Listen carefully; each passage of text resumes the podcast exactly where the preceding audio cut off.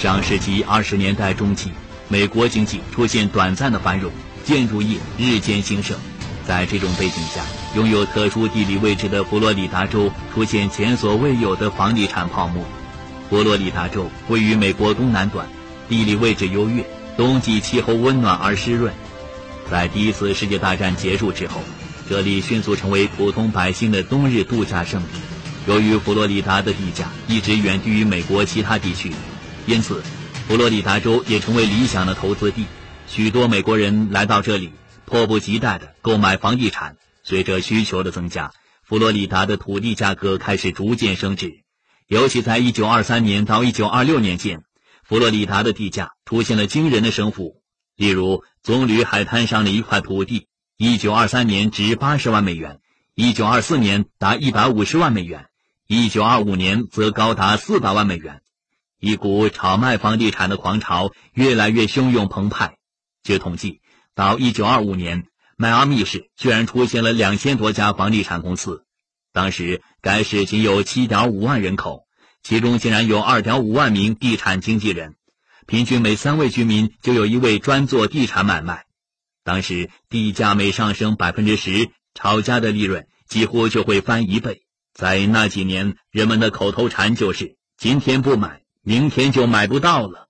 在这种狂潮的催动之下，一向保守冷静的银行界也纷纷加入炒房者的行列。然而，好景不长。到了1926年，佛罗里达房地产泡沫迅速破碎，许多破产的企业家和银行家或者自杀，或者发疯，有的则沦为乞丐。据说，美国商界大名鼎鼎的麦当劳教父雷克洛克，当年也因此一贫如洗，此后被迫做了十七年的纸杯推销员。紧接着，这场泡沫又激化了美国的经济危机，结果引发了华尔街股市的崩溃，最终导致了二十世纪三十年代的。世界经济大危机。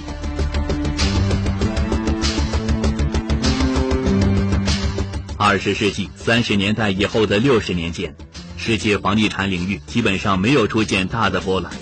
但是进入九十年代之后，日本的房地产泡沫再度震惊了世界。二十世纪八十年代后期，为了刺激经济的发展，日本中央银行采取了非常宽松的金融政策，鼓励资金流入房地产以及股票市场。致使房地产价格暴涨。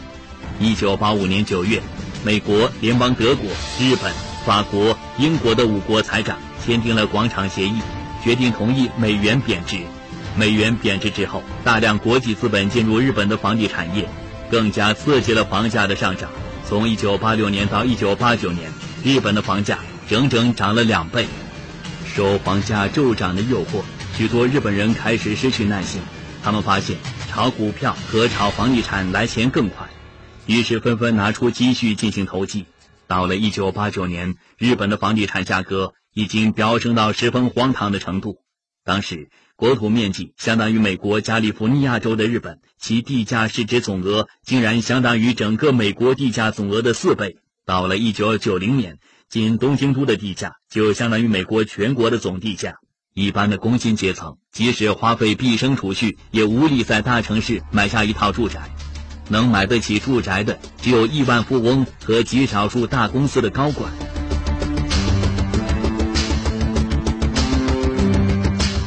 所有泡沫总有破灭的时候。一九九一年之后，随着国际资本获利之后撤离，由外来资本所推动的日本房地产泡沫迅速破灭，房地产价格随即暴跌。到了一九九三年，日本房地产业全面崩溃，企业纷纷倒闭，遗留下来的坏账高达六千亿美元。从后果上来看，二十世纪九十年代破灭的日本房地产泡沫是历史上影响时间最长的一次。这次泡沫不但沉重打击了房地产业，还直接引发了严重的财政危机。受此影响，日本迎来历史上最为漫长的经济衰退，陷入了长达十五年的萧条和低迷。即使到现在，日本经济也未能彻底走出阴影，无怪乎人们常称这次房地产泡沫是二战之后日本的又一次战败，把二十世纪九十年代视为日本失去的十年。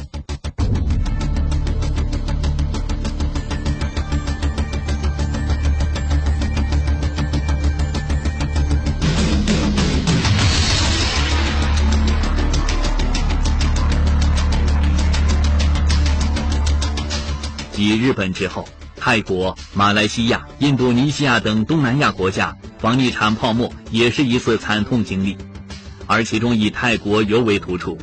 二十世纪八十年代中期，泰国政府把房地产作为优先投资领域，并且陆续出台一系列刺激性政策，由此促生了房地产市场的繁荣。台湾战争结束之后，大量开发商和投机者纷纷涌入房地产市场，加上银行信贷政策的放任，促成了房地产泡沫的出现。与此同时，大量外国资本也进入了东南亚其他国家的房地产市场进行投机性活动。遗憾的是。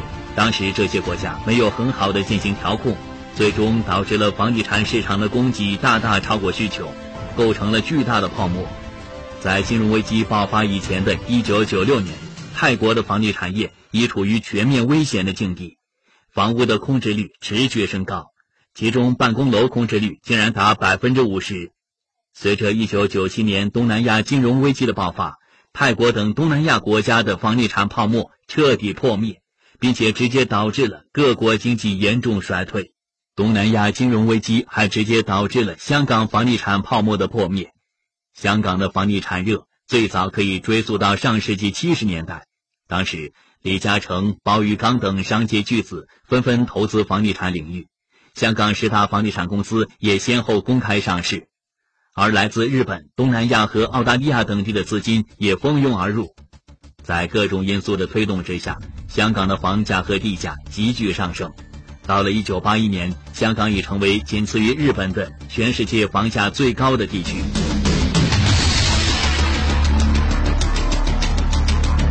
1984年到1997年，香港房价年平均增长超过百分之二十，中环等中心区域每平方米房价高达十几万港元。一些黄金地段的写字楼甚至到了每平方米近二十万港元的天价，受房价飞涨的刺激，香港的房地产投机迅速盛行起来，出现了一大批近乎疯狂的炒楼族。当时的香港，人们盲目的投资房地产，为了抓住机遇，很多人往往仅凭地产经纪人电话中的描述就草草决定购买豪宅。一些经纪人甚至会对顾客说出这样的话：“什么？你要考虑一两天？当然不行。”有很多人在等着，你不买的话，过三分钟就没了。在一九九六年，香港竟然出现了买房之前必须先花一百五十万港元买一个号的怪事。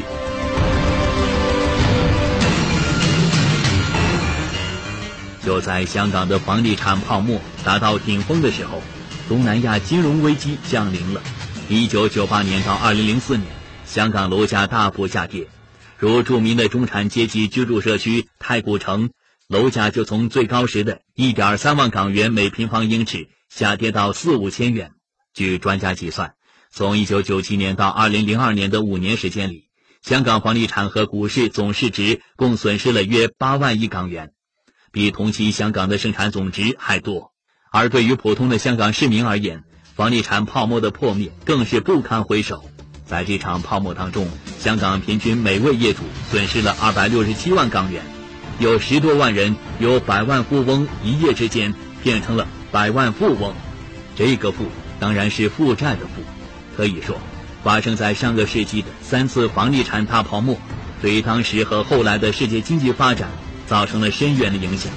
他们给世界经济造成了惨痛的损失，也留下了宝贵的经验教训。而这些教训。在世界各国房地产热高烧不退的今天，就显得尤为珍贵。